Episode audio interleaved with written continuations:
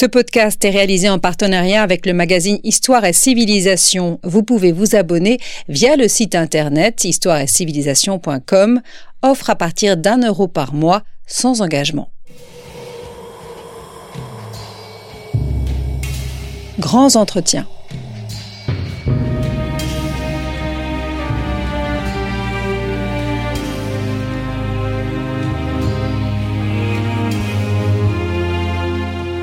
On retrouve Christophe Dickès. Chers auditeurs, bonjour, bonjour à toutes et à tous et bienvenue sur Storia Voce pour cette nouvelle édition de nos grands entretiens. Alors nous, historiens, savons bien que notre grand ennemi porte un nom, l'anachronisme. Le dictionnaire Le Grand Robert nous dit que le mot est apparu au début du XVIIe siècle en 1625 très exactement. Anachronique vient de ana, en grec qui signifie en arrière et de chronos qui, comme vous le savez, signifie le temps. L'anachronisme désigne ainsi la confusion, la confusion des dates, mais aussi l'attribution à une époque de ce qui appartient à une autre. Je vous propose aujourd'hui de nous attaquer à un monument, la nation France. Il y a plusieurs mois, nous avons tenté de répondre à la question quand la France commence-t-elle avec Bertrand Lançon? Je vous propose aujourd'hui d'approfondir pardon quelque peu le sujet, non pas tant dans une perspective déconstructiviste, mais bien dans une volonté de comprendre si, avant la nation, nous devrions plutôt parler d'identité à l'époque médiévale. Alors, à quoi renvoie la douce France de la chanson de Roland. Quand utilise-t-on pour la première fois l'adjectif français à l'époque médiévale? Que signifie cet adjectif? Quels sont les rapports entre langue, territoire et histoire? Est-ce qu'au fond, avant l'histoire de France, nous devrions parler de l'histoire des Français? C'est ce que nous allons voir aujourd'hui avec Thierry Dutour. Thierry Dutour, bonjour. Bonjour, Christophe Descasses. Merci d'avoir répondu à notre invitation. Vous êtes maître de conférence HDR à euh, Sorbonne Université. Vous êtes auteur de plusieurs ouvrages et vous venez de publier chez Vendémiaire. Vendémiaire fait des très beaux ouvrages avec un très beau papier, des très belles couvertures. La France, hors la France, l'identité euh, avant la nation. Thierry Dutour, vous commencez euh, dans votre ouvrage par une question qui peut paraître simple, mais dont la réponse est bien plus complexe qu'il n'y paraît. Que signifie être français. Quand on pose la question dans la rue, eh bien on associe la qualité d'être français à un territoire. Or votre livre montre que ce n'était pas le cas avant. Je vous dirais euh, d'abord, avant de répondre à votre question, que je vous remercie de m'avoir invité à euh, votre émission. Euh, mais ceci étant dit, je vous dirais que la, la, réponse à une telle question ne peut pas être indépendante des temps à partir du moment où la construction politique dont on est le ressortissant a une histoire très longue. Qu'est-ce qu'être français à un moment, ça n'a pas forcément la même signification qu'à un autre moment, de même qu'être romain sous la République n'a pas exactement le même sens qu'être romain au IIIe siècle, et ça n'a pas du tout le même sens euh, qu'être romain euh, en l'an 1000, alors qu'existe encore un empire romain, mais en Orient, dont les ressortissants euh, parlent pour euh, l'essentiel euh, le grec.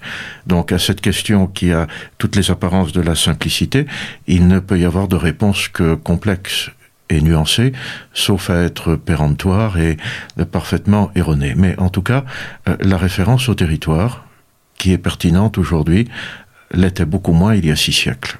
Mmh. Et c'est peut-être ça sur ça qu'il faut insister d'abord. La période chronologique, tout d'abord, de, votre ouvrage se situe, euh, est bien particulière. Vous avez décidé de travailler sur les derniers siècles du Moyen Âge.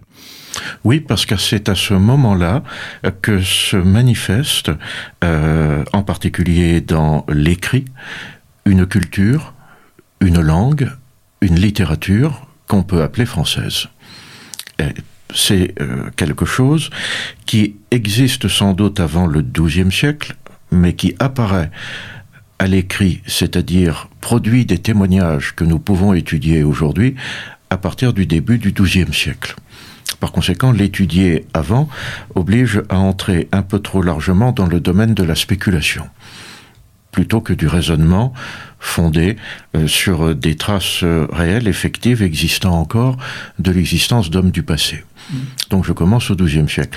Quand un, un arrêt au, XVe siècle, disons à la fin du XVe siècle, le, monde que j'étudie, petit à petit, durant le XVe siècle, s'efface, et à partir de la fin du XVe siècle, on peut considérer qu'il n'existe plus, ni dans son extension géographique, ni dans les principes, euh, notamment politiques, euh, qu'il avait euh, jusque-là en commun. Hmm. Quand apparaît euh, pour la première fois l'adjectif français? Il apparaît certainement à l'oral avant d'apparaître à l'écrit. Mais nous ne saurons jamais quand il est apparu dans la langue orale. Car l'étude des langues du passé euh, ne peut se faire que sur la base de témoignages écrits. Euh, le fait qu'on ne peut parler avec les hommes du passé relève de l'évidence. Et c'est la grande difficulté de tous ceux qui étudient soit des langues mortes, qui aujourd'hui n'ont plus de locuteurs natifs, soit des langues qui existent aujourd'hui, mais qui existent depuis très longtemps et qui ont évolué, comme par exemple le, français, que de devoir étudier euh, les formes passées de ces langues qui étaient parlées uniquement sur la base de témoignages écrits. Donc français, ça s'est sans doute dit à l'oral avant de se dire à l'écrit, mais on ne peut pas remonter plus haut par définition que les témoignages écrits. Et par conséquent, au, début du XIIe siècle, dans le, premier quart du XIIe siècle, euh, où le mot, le mot français apparaît, euh, avec bien le sens de désignation d'une langue euh, particulière, que le terme identifie chez un auteur francophone qui écrit en Angleterre et qui s'appelait Philippe de Temps. Mmh, mmh. Qu'est-ce qu'il y avait avant, puisque français est issu du mot franc Est-ce qu'on peut parler d'un royaume euh, des francs avant que quels sont les termes que l'on doit utiliser? Parce que le français, le mot français, l'adjectif français est bien issu de quelque chose. Oui, mais son étymologie ne nous renseigne pas sur son sens à un moment donné le sens d'un mot se définit par l'emploi qui en est fait par des locuteurs à un moment donné. Si, vous voulez un exemple, euh, on sait que des milices communales, composées notamment de bourgeois des villes, ont participé à la bataille de Bouvines. Par conséquent, on, on peut dire qu'à la bataille de Bouvines étaient présents et en armes des bourgeois. Il y a encore aujourd'hui euh, des bourgeois mais nul ne les imagine sous une cotte de maille, mmh. et plus facilement faisant la queue euh, devant la boulangerie mmh. pour acheter un gâteau, mmh. mais pas l'épée à la main. Le mot est le même, le sens du mot a changé.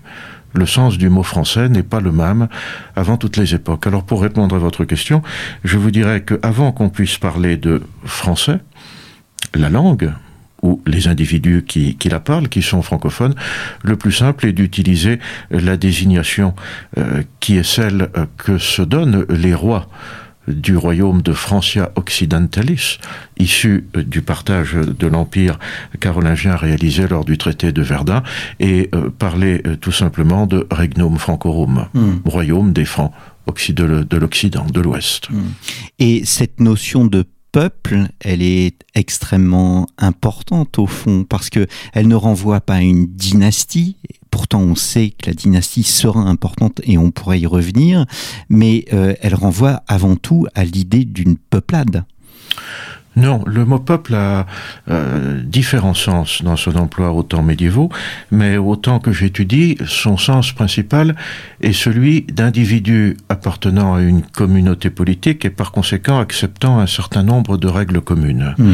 Donc peuple n'a pas le sens euh, qui est le plus courant aujourd'hui, c'est un mot qui a un sens politique le peuple, c'est ceux qui participent d'une communauté politique, éventuellement de façon euh, indépendante euh, de la façon euh, dont ils conçoivent au quotidien l'existence, voire de la langue qu'ils parlent. Il peut y avoir dans un peuple des gens qui parlent des langues différentes. En ce sens, on peut dire qu'il y a un peuple français, mais ce peuple français, défini comme l'ensemble des gens qui se reconnaissent comme sujets du roi de France, est un ensemble dans lequel on parle des langues différentes. Mmh. Donc, peuplade, non. Peuple au sens euh, euh, plutôt au, sens politique. Après, il y a évidemment euh, des, des, usages courants que l'on pourrait appeler familiers du mot, dans lesquels il prend un sens qui est plus large. Mais s'il est plus large, il est aussi moins déterminé et hmm. par conséquent expose à, des contresens. Hmm. À quoi renvoie la douce France de la chanson de Roland? J'aimerais beaucoup le savoir et je pense que je ne suis pas le seul euh, parmi ceux qui s'y intéressent euh, à désirer le savoir, mais nous ne le saurons jamais. Parce que le premier qui l'a mise par écrit en Angleterre, euh, vers 1170, n'a pas expliqué ce qu'il entendait par là. Alors on peut faire des suppositions. quelles sont les suppositions qu'on peut faire, sachant que celui qui l'a mise par écrit vivait en Angleterre? À peu près un siècle après la conquête de l'île par les hommes du duc de Normandie, et qu'il était donc par conséquent euh, en ce sens-là un Anglais, mais certainement de culture et de langue française. Hmm. Donc qu'était pour lui la douce France? Quel était son espace géographique? À quel contenu correspondait-elle? Peut-être à des mythes, peut-être à des légendes, peut-être à, une histoire, à une mémoire partagée. On peut faire beaucoup de suppositions, nous n'aurons jamais aucune certitude. Hmm. Alors je me souviens très bien d'une question d'agrégation il y a bien 20 ou 25 ans, nation, nationalisme, nationalité au 19e, 20e siècle. Laissons le nationalisme de côté, retenons le terme de nation et nationalité. Nation et nationalité, ce sont des anachronismes pour le 11e, 12e, 13e siècle? Le mot nationalité apparaît dans la langue française après le mot anachronisme, dont vous avez rappelé l'histoire. Nation, nationalité, ce sont des mots, euh, d'abord qui n'existent pas au temps médiévaux, ensuite qui commence à se répandre dans la langue française, euh, disons dans les années 1800 ou à peu près, euh, qui ont à ce moment-là un sens qui est à peu près euh, le sens d'aujourd'hui ou qui en est extrêmement proche, mais qui ne sont pas employés avant ou qui le sont en un sens totalement différent. Mmh. Le mot nationalité n'existe pas avant les années 1800. Quant au mot nation, il existe au temps médiévaux, mais le sens dans lequel il est employé n'a strictement aucun rapport avec le sens actuel peut illustrer ça de, façon très simple euh, par l'existence dans les universités médiévales de regroupements d'étudiants qui étaient appelés des nations. Les mmh. universités médiévales sont divisées en facultés qui regroupent des enseignements disciplinaires ayant suffisamment de points communs pour être mis ensemble dans la même faculté. Le droit, la médecine, les arts libéraux. Ces facultés ne, ne procurent pas à ceux qui en suivent les enseignements et qui souvent viennent de très loin, mmh. car il y a beaucoup moins d'universités qu'aujourd'hui, euh, les, les solidarités devant l'existence dont ils ont besoin. Ils les trouvent dans le cadre des nations. Mais euh, à l'Université de Paris, s'il y a une nation de France, il y a aussi une nation normande, et aussi une nation picarde, et ainsi de suite. À l'Université d'Orléans, euh, où l'on enseigne le droit civil, il y a dix nations. Et parmi ces nations, il y a la nation de Bourgogne. Hmm. Donc, quand la nation de France coexiste avec la nation de Bourgogne et avec la nation normande, et quand ça semble absolument naturel à tout le monde, cela veut dire que le mot nation n'a pas le même sens euh, qu'aujourd'hui. Mhm. Alors, j'en reviens au terme de, de, royaume des Francs. Qu'est-ce que cela signifie? Cela signifie que la dynastie est plus importante que, euh, au fond, cette, euh, voilà, ce, que, que le territoire? Il n'y a pas de réponse simple à cette question. Il n'y a pas de dynastie sans un ensemble de relations avec euh, des aristocrates, avec des structures politiques d'un niveau inférieur, euh, qui aboutissent à, un ancrage sur un territoire. Hmm. Et cet ancrage dans un, dans, dans, dans un territoire euh, est un élément de, de, définition du, du pouvoir de cette, du pouvoir de cette dynastie. ce qui est le, le plus important, c'est la continuité d'une dynastie et c'est sa revendication d'un passé d'une mémoire, euh, éventuellement un peu arrangée, un peu reconstruite, qui l'ancre dans le temps et, lui donne la, légitimité qui vient d'une très très longue euh, d'une très très longue pérennité. Les Capétiens se présentaient comme successeurs des, des Carolingiens, mais le territoire en lui-même euh, n'est pas d'une importance primordiale. Il faut simplement qu'il y en ait un par nécessité, il faut qu'il y en ait un. Mais il y en a un, il est parfaitement délimité, il est parfaitement connu, c'est la Francia Occidentalis dans ses frontières telles qu'elles ont été définies en 843 et qui sont restées ces frontières pendant des siècles. Hmm. Vous dites que plutôt que de parler de, de nationalité, il vaut mieux utiliser le terme de naturalité. Parce que c'est le terme qui est employé dans l'ancien droit. L'ancien droit ignore la nationalité, il connaît la naturalité. On est naturel euh, d'un pays, euh, en gros, euh, quand on y est né. Et quand on n'en est pas né, on n'en est pas le naturel. Donc on est né en Bourgogne, on est né en Normandie, on est né en Artois alors, ça peut induire des, des, différences, bien entendu.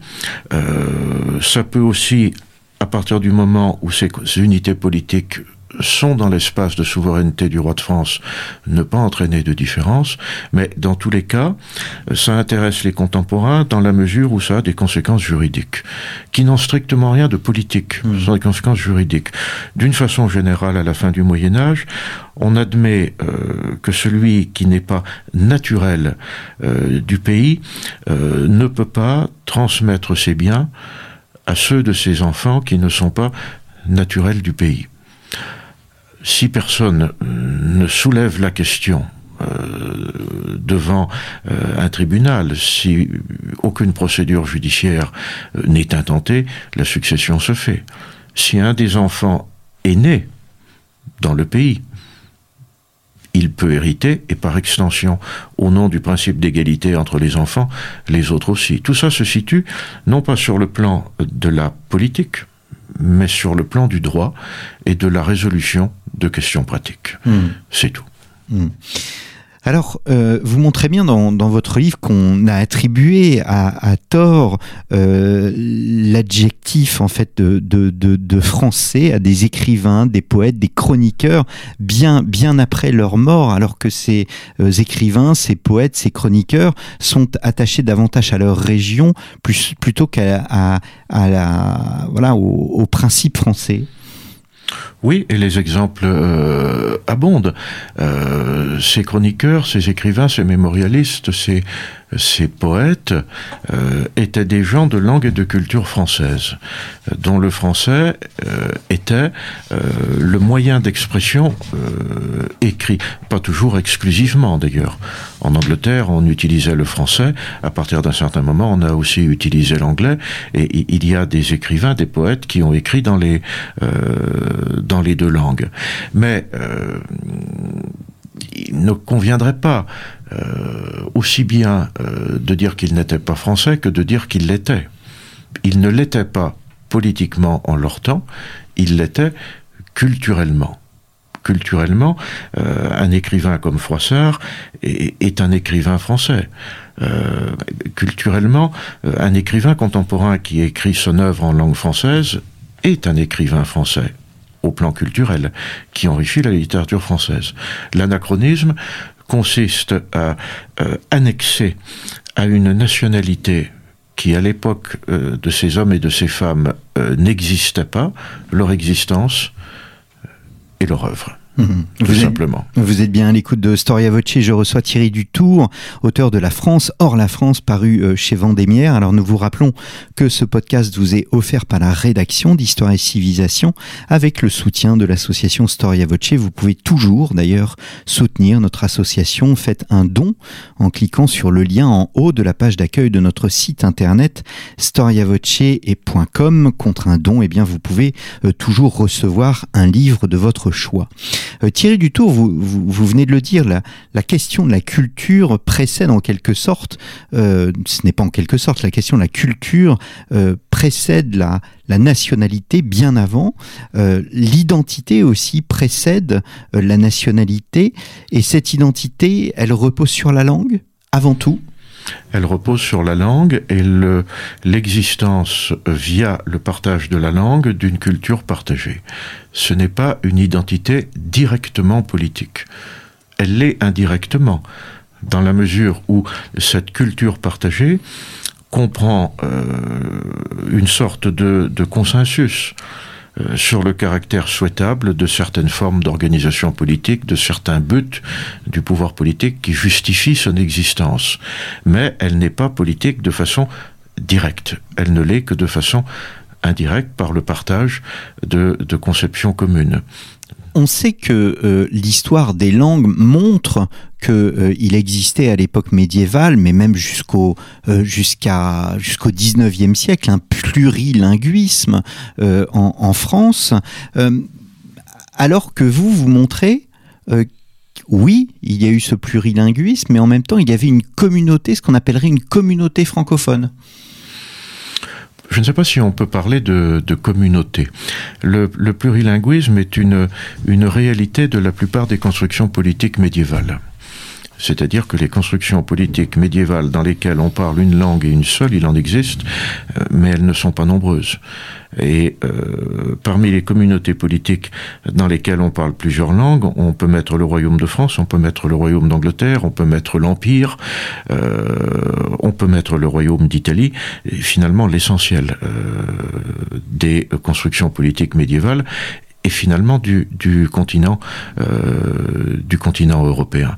Donc il me semble que le, le fait principal est bien euh, le plurilinguisme. Alors après, il est intéressant de, de l'étudier en lui-même, euh, de savoir par qui et dans quelles circonstances et pour jouer quel rôle une langue est parlée. On ne parle pas la même langue dans des situations qui ne sont pas les mêmes. Euh, dans une société, certains ne parlent qu'une seule langue, certains en parlent deux, certains en maîtrisent trois. Euh, et c'est un élément important de compréhension de cette société. Dans une société, on parle telle langue, mais elle n'a d'usage qu'oral. On parle, on en parle aussi une autre, elle a des usages écrits, mais pas tous. Et puis on en parle une troisième, qui a elle aussi des usages écrits, mais pas les mêmes. Et décrypter tout cela fournit des éléments de, compréhension qui sont euh, très intéressants. Alors, peut-on dire que ceux qui parlent la même langue forment une communauté? Euh, Oui et non. Euh, ce qu'on peut dire, c'est qu'ils ont en commun un certain nombre de choses, ce qui ne veut pas dire qu'ils ont le sentiment de former une communauté. Ce n'est pas parce que un agriculteur du bassin parisien ou de la Beauce euh, parle le français, euh, qui est sa langue maternelle, dans le dialecte du français qu'on parle dans sa région, euh, qu'il a nécessairement conscience du fait que des agriculteurs dans le royaume de Jérusalem, venus de France, parlent la même langue. Hmm. le fait est pourtant là. Ça ne veut pas dire que tout le monde en a conscience. Ça ne veut pas dire qu'on a l'impression de former une communauté. mais si l'on réserve le terme de communauté à la communauté politique, cela n'empêche pas de prendre en compte le fait qu'existent des éléments communs entre les gens qui parlent la même langue et partagent pour l'essentiel la même culture. Alors c'est un des grands apports de votre ouvrage de, de montrer que c'est hors du royaume de France qu'apparaît l'expression la conscience d'appartenir à un même espace linguistique. Parce qu'elle apparaît dans des régions de contact. Tous ceux qui ont un peu voyagé euh, ont certainement fait euh, l'expérience euh, toute simple du fait que la différence entre ce que l'on est par une éducation, par une formation, par une culture reçue dans, un milieu, dans, dans, dans un pays, forme un ensemble dont on prend plus facilement conscience quand on est confronté à ce qui est euh, différent. Et là, l'expansion du tourisme de masse a permis à euh, une quantité astronomique de gens euh, de faire cette expérience de la prise de conscience de ce que l'on est au contact de ce que l'on n'est pas, d'autres qui sont différents. La, la, prise de conscience d'être français, s'est produite d'abord dans des régions de contact avec des langues et des cultures différentes. Alors elle s'est produite en Angleterre, elle s'est produite sur le continent européen dans des régions où étaient en, contact euh, les dialectes de la langue française et euh, des dialectes germaniques. Euh, elle s'est produite aussi en Orient où langue et culture française, euh, dans les États issus des croisades, étaient en contact avec langues et cultures euh, différentes. Donc, en fait, ça surprend si l'on adopte le point de vue traditionnel d'une histoire de France sensible à la continuité de ce qui définit le fait d'être français. Et si l'on réfléchit un tout petit peu au rôle du contact, alors la surprise disparaît et la logique de cette découverte euh, apparaît avec évidence. L'espace de contact par excellence, c'est la Méditerranée Non. L'espace de contact par excellence, ce sont toutes les régions où il y a contact. Et euh, le plus grand espace de contact a sans doute été l'Angleterre.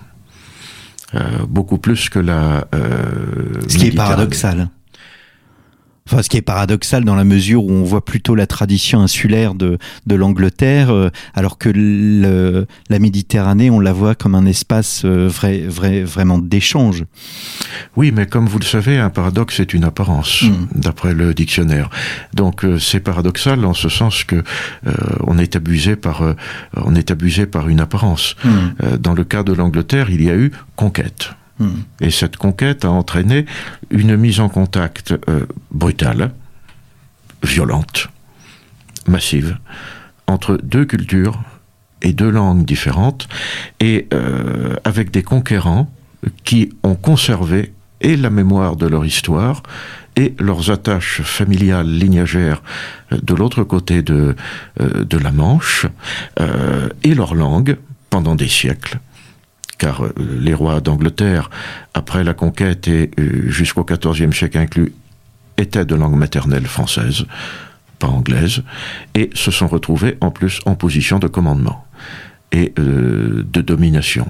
Et, c'est donc là que le contact a produit ses effets les plus, comment dirais-je, les plus immédiats, les plus massifs, parfois les plus brutaux.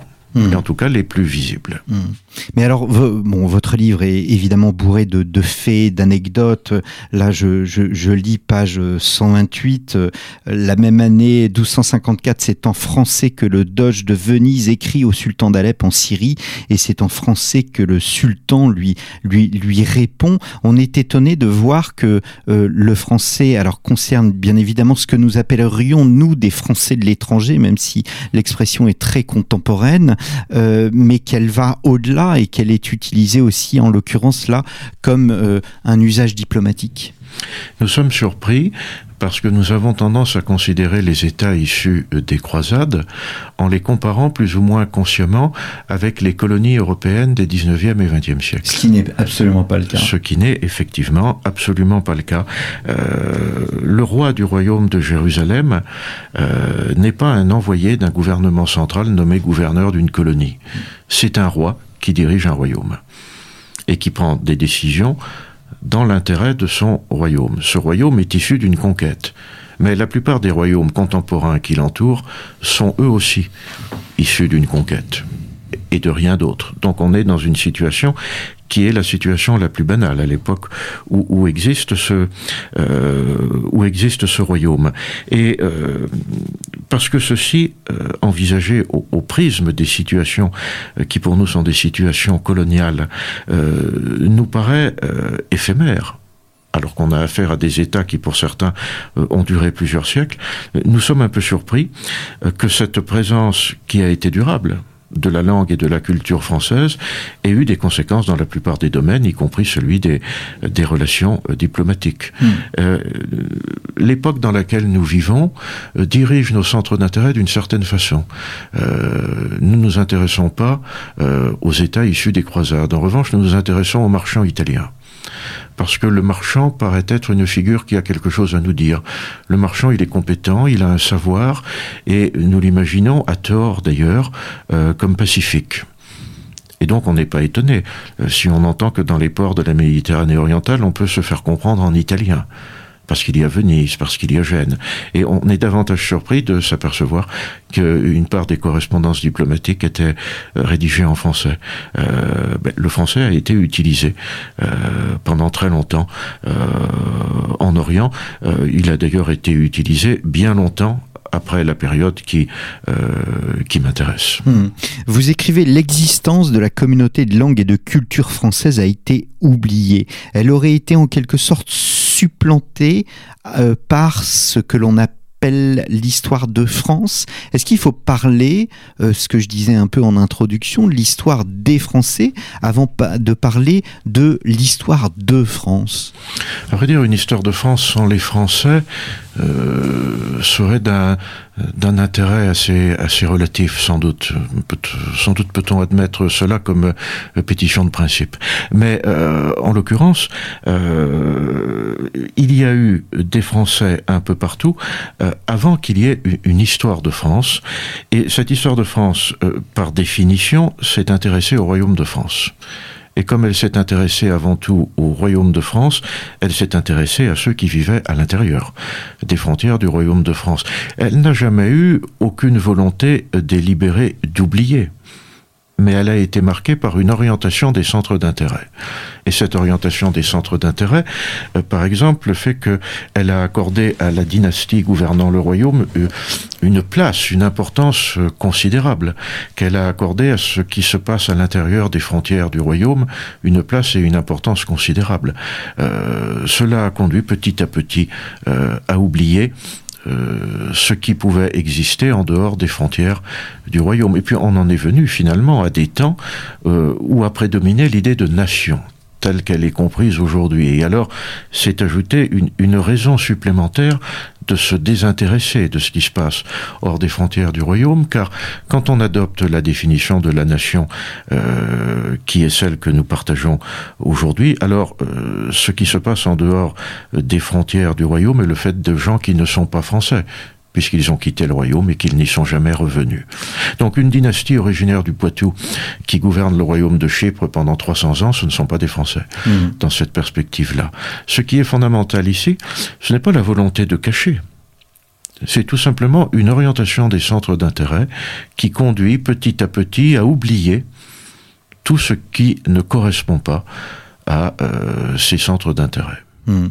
En fait, on conçoit euh, l'identité française comme politique, alors que vous montrez bien qu'elle est d'abord culturelle, elle est euh, euh, linguistique, et quand on regarde des pays comme l'Italie ou bien l'Allemagne, c'est exactement la même chose, et on a envie de dire que c'est même plus tardif, puisque l'État-nation italiens, euh, tout comme euh, l'Allemagne, sont des constructions extrêmement tardives puisque contemporaines datant de la fin du 19e.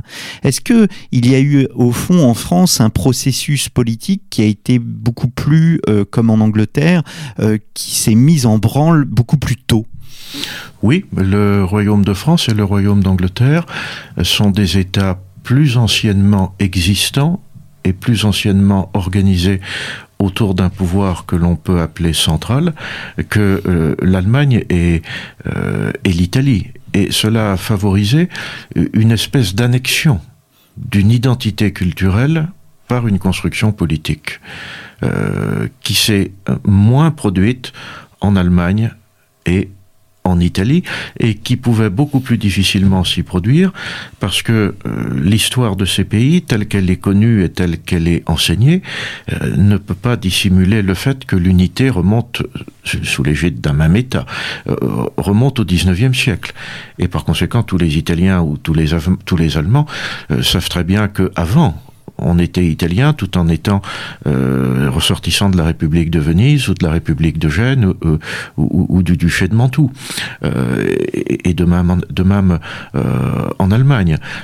la France ayant été centralisée plutôt, pas forcément avec des résultats effectifs très visibles, mais centralisée plutôt quand même au bénéfice d'une autorité centrale, le processus d'annexion euh, de l'identité culturelle, de revendication d'une exclusivité de cette identité culturelle, euh, s'en est trouvé, euh, s'en est trouvé facilité. Mais là encore, sans que personne l'ait vraiment explicitement voulu. cela s'est fait ainsi. Et cela a été évidemment favorisé par ce rétrécissement de l'espace culturel francophone qu'on a évoqué tout à l'heure et qui fait qu'à partir de la fin du XVe siècle, euh, fondamentalement, l'espace euh, francophone, euh, se réduit au continent européen. L'espace francophone d'outre-mer, outre-Méditerranée ou outre-Manche disparaît ou a déjà disparu. Il ne reste plus que le continent. Or, sur le continent, l'essentiel de l'espace francophone est dans les frontières du Royaume de France, hmm. qui par ailleurs s'étendent. À partir de là, euh, français et sujet du roi de France, petit à petit, euh, s'identifient euh, dans la pratique et la construction politique en vient à considérer qu'elle est la, dépositaire et en somme la propriétaire d'une identité culturelle. En Italie, où l'unité se fait euh, au XIXe siècle, ce processus ne s'est pas, euh, n'a pas eu lieu. En Allemagne, euh, il n'a pas eu lieu non plus. Et l'histoire de ces pays en rend compte et hmm. ne peut pas ne pas en rendre compte, parce que ça relève de l'évidence. Et par conséquent, la, la, conception de la communauté politique qui est différente de ce qu'on peut trouver chez nous. Alors, je vais tout de même rester hein, sur notre 12e, 13e, 14e siècle et je reviens à ces Français de la dispersion. Euh, qu'est-ce qui les caractérise, ces Français? Il y a des pratiques, des œuvres, des idées communes quand vous avez étudié ces personnages qui étaient à la fois à Jérusalem mais aussi en Angleterre. Euh, est-ce qu'on peut, euh, pardonnez-moi l'expression que je reprends, mais les qualifier encore une fois de Français de l'étranger avec des pratiques communes ou bien le personnage qui parle la langue française à Jérusalem est vraiment différent du personnage qui a décidé euh, d'élire domicile à Londres Ils sont extrêmement différents les uns des autres, mais euh, l'existence de ces différences est, dans les sociétés de leur temps, euh, la norme et des différences aussi importantes, voire plus importantes, se relèvent dans le même royaume. Euh, dans le royaume de France, euh, le français euh, tel qu'on le parle dans les régions où est parlé et écrit le dialecte picard n'est pas le français tel qu'il se parle et qu'il s'écrit en Bourgogne. Le droit est différent et ainsi de suite. Donc la différence entre des régions, entre des dialectes, car le français est une collection de dialectes, est la règle. Si l'on place dans ce contexte l'existence de Français à Londres ou de Français à, Jérusalem, on s'aperçoit que les, différences principales sont des, des différences dans l'adaptation à des contingences, à des contraintes euh, politiques euh, qui aboutissent à l'élaboration de constructions politiques qui sont très différentes. Le royaume de Jérusalem n'est pas le royaume d'Angleterre, et n'est pas non plus le, royaume de France. Cela dit, ces, constructions politiques euh, partagent un certain nombre de principes fondamentaux de valeurs communes relatifs à ce qu'on appellerait aujourd'hui d'une expression qui, a fait fortune et qui est très employée de nos jours, le vivre ensemble la conception du vivre ensemble est substantiellement, euh, substantiellement la même. Alors qu'est-ce qu'ils ont en commun? Ils ont en commun la langue, dans la variété des dialectes. Alors évidemment, le, le français insulaire, comme disent les historiens anglais, euh, tel qu'on le parle en Irlande, en, Irlande, on, on, a mis au XIIIe siècle par écrit le, droit coutumier de la ville en français français insulaire tel qu'on le parle en Irlande n'est certainement pas le, français tel qu'on le parle dans le Péloponnèse, gouverné par les princes de Morée qui ont conquis presque tout le Péloponnèse. Mais la différence n'est pas substantiellement plus grande qu'entre du Picard et du Bourguignon. Donc je dirais qu'il y a la langue. Il y a aussi la culture. Il y a la culture. Euh, des œuvres majeures euh, sont écrites euh, à un endroit ou à un autre de l'espace francophone, et euh, ensuite elle circule. Et euh, cette culture commune est, aussi une culture littéraire. Euh, dans le royaume de Chypre, on écrit au XIIIe siècle une branche du roman de Renard qui donc, comment dirais-je, le roman de Renard, qui est au fond une œuvre collective, s'enrichit de parties qui sont écrites dans le royaume de Chypre. Les chansons de geste, on en écrit dans le royaume de France, on en écrit dans l'Empire, dans la comté de Bourgogne, on en a écrit en Irlande, on en a écrit à la cour des rois, euh, des rois normands de Sicile. Hmm. Donc il y a une culture qui est une culture commune. Il y a un droit coutumier dont les principes fondamentaux sont les mêmes, et ceux qui l'appliquent le savent très bien et n'hésitent pas à s'informer des solutions retenues par la jurisprudence pour les cas pratiques ailleurs que là où exerce le tribunal auquel il participe. Donc c'est bien une culture, au sens le plus large du terme, qui est, qui est commune. Hmm. Alors un de vos plus beaux chapitres, euh, de mon point de vue, euh, c'est le chapitre intitulé Identité culturelle française et liberté de la personne. S'il n'y a pas de communauté politique, ou plutôt, non pas s'il n'y a pas de communauté politique, mais si la communauté politique est moins importante que euh, la culture, qu'est-ce qu'il nous reste comme concept? C'est cette liberté de personne? C'est cette conscience individuelle? Je, dirais que oui. Euh, je dirais que oui. Aujourd'hui, nous avons tendance à considérer que la nation est l'intermédiaire principal entre l'homme et le monde. Euh, et c'est une, conception qui est partagée en, en, notre temps et qui organise notre existence politique. Aujourd'hui, celui qui n'est pas ressortissant d'une nation est un apatride. Et le sort de la patrie est, est un sort qui n'est pas enviable. Euh, autant qui m'intéresse, la nation n'existe pas. Il y a des constructions politiques, il y a des communautés politiques, par exemple le Royaume de France, euh, mais le Royaume de France n'est pas la seule communauté politique que, l'on gouverne en français, que l'on administre en français, euh, dans laquelle on parle français. Par conséquent, le, le, rapport au monde emprunte des chemins, des médiations, qui ne sont pas prioritairement la construction politique et les modalités de euh, son existence. Au contraire, euh, tous les penseurs de ce temps euh, admettent que l'homme préexiste à la construction politique et que par conséquent, l'obéissance qu'il doit à cette construction politique est une obéissance qui, dans ses limites, est déterminée par l'antériorité de la personne humaine vis-à-vis de la construction politique. Avant qu'il y ait des rois, il y avait des hommes. Hmm. Avant qu'il y ait des royaumes, il y avait des hommes. Donc ce qui est essentiel, c'est une conception de la personne humaine qui est partagée. Or, cette conception de la personne humaine, euh, un de ses éléments fondamentaux est la liberté de la personne, conçue comme irréductible à toute détermination. Ce qui est en soi une idée, euh, on ne va pas dire euh, euh, politiquement incorrecte, mais cette liberté, on l'attribue davantage au XVIIIe siècle et à la philosophie des Lumières qu'à l'époque médiévale. Or, vous montrez dans votre livre, alors vous n'êtes pas le seul, il y a bien d'autres historiens qui le font. Le Goff en parlait dans je ne sais plus quel ouvrage, je crois c'est son, son, ouvrage sur l'Europe. Cette conscience individuelle vient tout droit de, j'allais dire, du substrat chrétien euh, et notamment du Concile de Latran, le Latran IV. Du substrat chrétien, euh, il y a aussi des origines dans le droit romain tardif, euh, qui considérait que l'esclavage était une institution humaine, institution humaine qui n'est pas dans, dans le droit naturel. le Concile de Latran a, a, a clarifié un certain nombre de choses qui lui préexistaient euh, très largement. L'essentiel euh, se passe sans doute euh, du côté de la réflexion théologique qui a conceptualisé, pourrait-on dire, en, employant un néologisme, un, certain nombre de, de, notions, de conceptions qui étaient très très très largement partagées et qui mettent l'accent avant tout sur le fait que ce qui fait l'humanité de l'être humain, c'est la liberté de la volonté.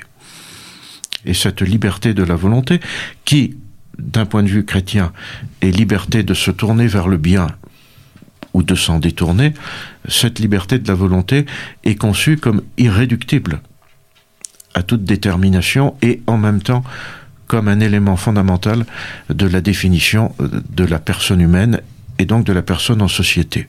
Alors, ce qui en découle, euh, bien entendu, euh, c'est l'idée qu'une construction politique rassemble des personnes. C'est l'idée que la dignité des personnes doit être respectée. Alors, suivant la conception qu'on s'en fait, dans une conception de la société qui est une conception inégalitaire. Mais il y a cette idée d'une dignité de la personne qui est commune à tous les êtres humains. Et euh, à partir de là, euh, l'angle de compréhension qui permet de saisir euh, les fonctionnements politiques est celui qui part de la personne. Et quand on parle de la personne, euh, on s'aperçoit qu'elle est omniprésente dans tous les écrits, qu'ils soient théoriques ou pratiques, qui nous renseignent sur le fonctionnement des communautés politiques. Il n'est que de regarder les ordonnances des rois de France ou les ordonnances des rois d'Angleterre pour s'apercevoir qu'on s'adresse à des personnes et à des gens. Hmm.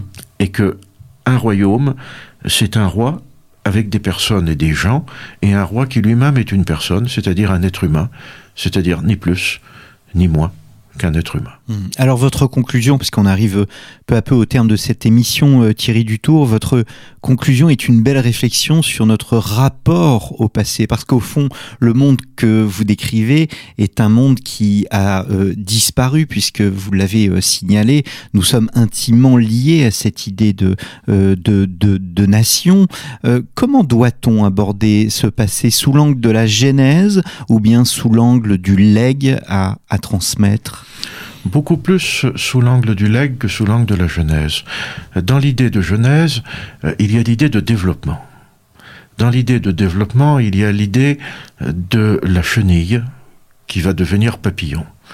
Et par conséquent, l'idée d'une complexification, l'idée euh, d'origine nécessairement plus simple que le présent auquel elles ont mené, et il y a aussi l'idée d'une continuité essentiel entre le présent et le passé, et l'idée que l'essence même du présent ne peut se comprendre que si l'on saisit l'essence de cette continuité.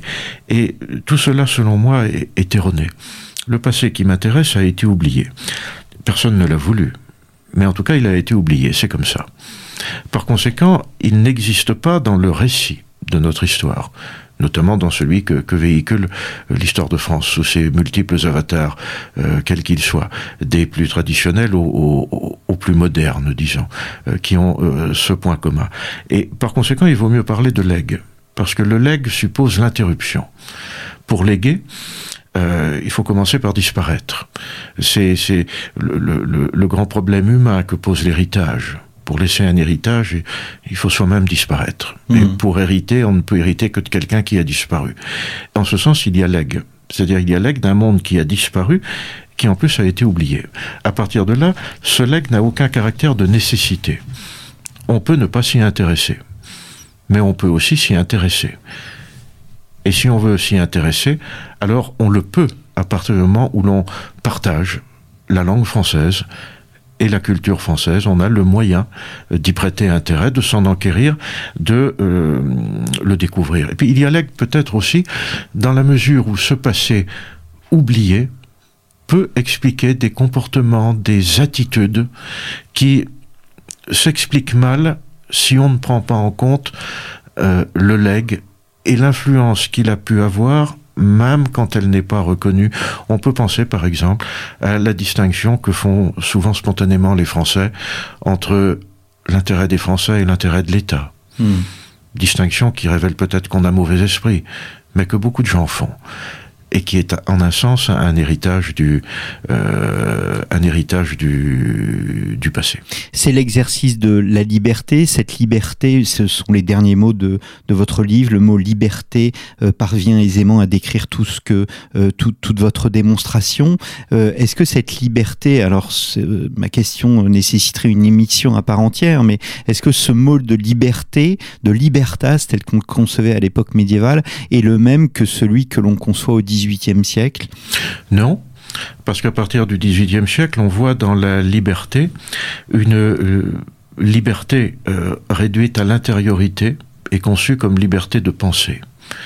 Tandis que les temps médiévaux concevaient la liberté non seulement comme liberté de penser, mais comme liberté d'action.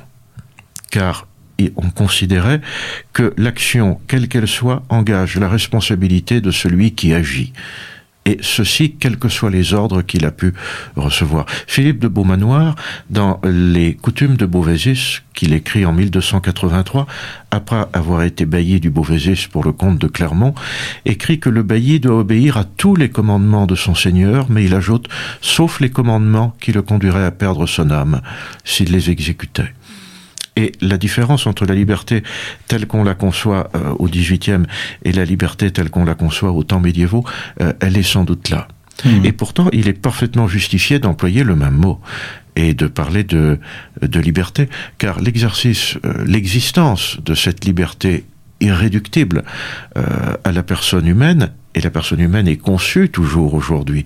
Dans la continuité de la façon dont elle était conçue au temps médiévaux, l'existence de cette liberté frappe d'une précarité insurmontable toute construction politique, quelle qu'elle soit, toute fidélité politique, quelle qu'elle soit, toute promesse d'engagement politique, quelle qu'elle soit la déesse raison du XVIIIe siècle n'est pas la du XIXe n'est pas la raison euh, telle qu'on la concevait à l'époque médiévale aussi. Peut-être qu'on la concevait à l'époque médiévale euh, d'une façon qui, à certains égards, a pu être plus large. Hmm. Ce qui a été oublié au temps de la monarchie absolue. Hmm. Eh bien, un grand merci euh, Thierry Dutour d'être venu à notre micro euh, pour, pour cette émission. J'étais très très heureux de faire cette émission avec vous. Euh, un, un, sujet vraiment extrêmement difficile, mais qui renverse bien des idées reçues et je vous en remercie. La France hors la France, l'identité avant la nation, paru chez Vendémiaire. Peut-être un dernier mot? Oui, un mot pour vous remercier de m'avoir invité. je vous en suis reconnaissant. Le plaisir a été partagé et vous m'avez donné l'occasion tout simplement de parler de ce que j'aime suffisamment pour avoir écrit, suffisamment aussi pour avoir envie d'en parler encore après. Eh bien, merci à vous. Il me reste à vous remercier, vous, chers auditeurs et chères auditrices, pour votre fidélité à notre radio. Et je vous donne rendez-vous la semaine prochaine pour un nouveau numéro de nos grands entretiens. Bonne semaine à vous et à très bientôt.